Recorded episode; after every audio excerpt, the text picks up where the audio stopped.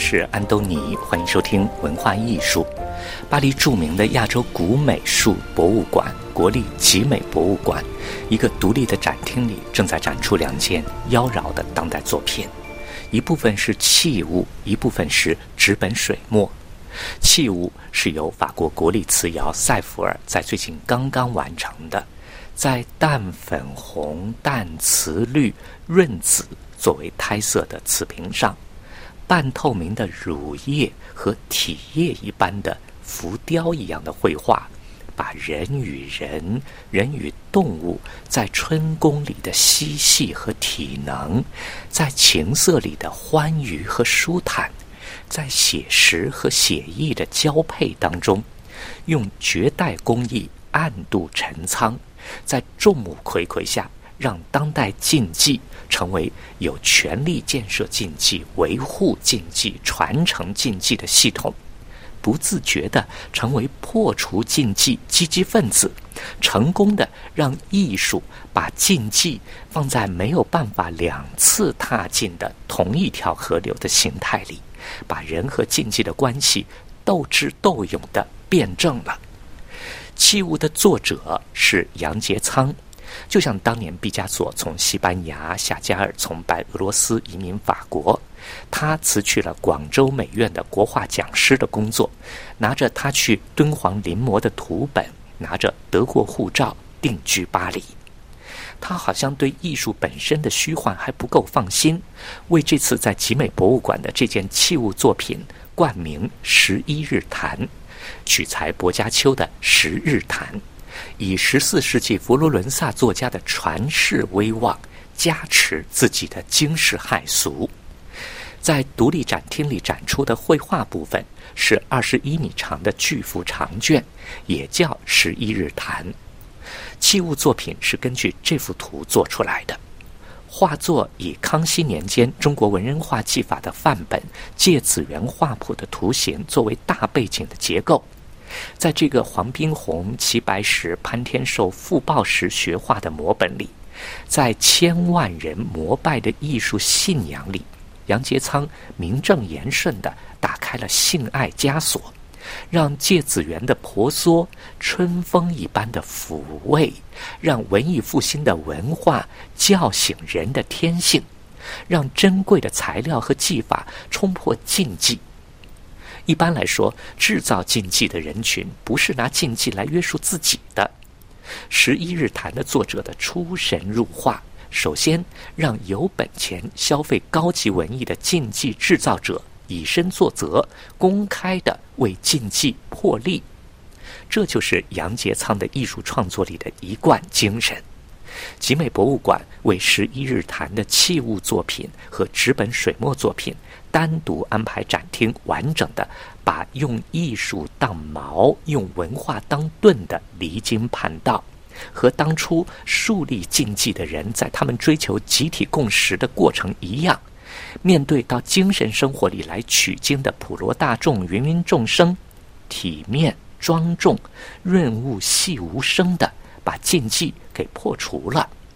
十一日谈只是杨洁仓这次展览里的一个部分。这不是全貌，只不过当我们谈到艺术的精神的时候，这个专门的展厅把叩问禁忌、质疑禁忌的精神潜移默化地呈现了出来。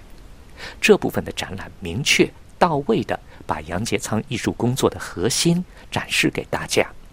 集美博物馆对杨洁仓的其他作品的展示，更多的放在了如何表现博物馆的馆藏，让当代艺术家作品以呼应的方式为古美术博物馆现阶段的工作增色的上面。比方说，集美博物馆收藏了不少精道的唐代佛教造像，收藏了巨幅藏传佛教的唐卡。美术馆馆长索菲马加流就把佛教造像的附近原来放唐卡的位置给杨洁仓的巨幅水墨作品《千层墨》。所谓千层墨，就是艺术家像行为表演一样，打破包括芥子园图谱在内的中国画水墨的构图、笔触、色彩、平衡、细节等等千百年来的审美经验形成的条条框框。用堆积的水墨与纸本交织成反禁忌的肌理，在破釜沉舟当中找到新的美感。在一九八九年巴黎马尔丹策展的大地魔术师大展中，和现代艺术、观念艺术对话。但是，当作品出现在馆长指定的位置出现的时候，它完全没有十一日谈在单独空间里的那种原汁原味的张力，而是以当代作品的简洁的表象与唐代佛像的三维造型和单色石头纹理形成对应。给原来的敦煌展厅一种色彩上的新鲜感，拿着千层墨，以这种新鲜感为奇美博物馆增色，在这种增色型的对话中，把千层墨的反禁忌的精神淡化到云里雾里了。比方说，集美敦煌馆的门外留了一个位置给杨洁仓的一幅大型生日自画像，在这幅自画像中。作者把自己想象成政教合一体系里的精神领袖，取名威尼斯双年展西藏馆。在当今早已经政教分离的政治体系中，在反过来把政治理念宗教化的集权做法里，政教合一这种老式政体和他们的传承，当然被培养成集体共识里的禁忌。杨杰仓。不是政教合一的臣民，但是他是禁忌的质疑者，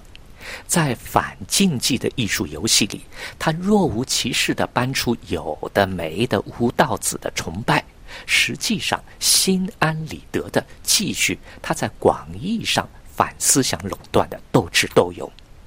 可惜的是，美术馆预留给策展人杨天娜和艺术家杨洁仓的展出位置。给观众看到的不是反禁忌，而是当代画作和敦煌画作之间人物造型和水墨线条笔法的某种表面的呼应，希望让观众从中看到古美术和新美术之间的推陈出新。实际上，古美术博物馆的藏品，无论作品的品相是不是完整，人们对作品的认识还是很局部的、很支离破碎的。有的搞不清楚藏品在历史上的功能是什么，有的搞不清楚它在产生的年代是放在哪里用的等等，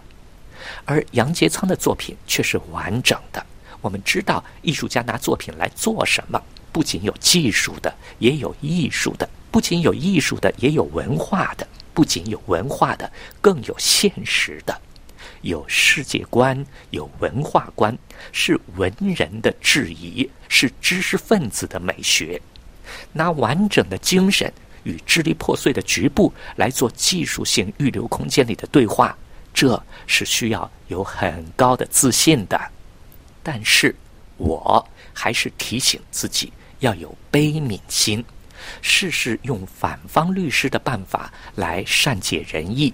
正好，沙特阿拉伯这个政教合一的国家里的一位王子，寄来王尔德的小说《道林格雷的画像》里的一段话来和我分享。小说里的人物巴西勒 Howard 直愣愣地看着 Harry 说：“每一幅带着感情的画像，实际上是画家在画自己，不是在画眼前被画的人。被画的人只是刚好坐在那儿。”画家表现的不是他，在画布上表现的是画家自己，所以我用巴西勒·豪尔的道理来看索菲·马加留为古美术和新美术的对话做的安排。他做的杨洁仓的展览表现的是他的古美术，但是第十届 Documenta 的艺术总监、蓬皮杜的副馆长凯瑟琳·大卫没有那么委婉。索菲·马加留问他怎么看这次展览的安排。凯瑟琳·大卫虽然喜欢十一日谈那个专门的空间，但还是直言不讳说其他的安排都是本位主义炒冷饭的基本盘 （essentialist）。顿时，索菲·马加留的脸就像敦煌佛像一般凝固在那里。哎呀呀，事情都是有不同的面相的，都是辩证的。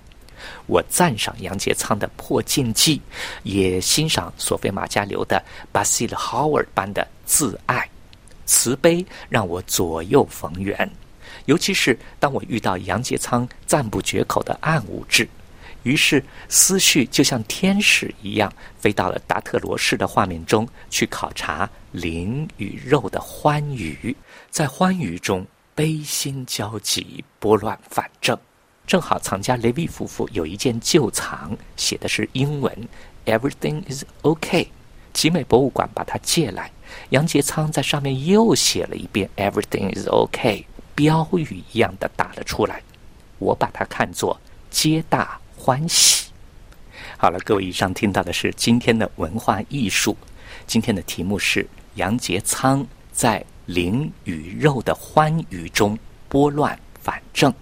这次节目是由安东尼编辑主持的，感谢收听。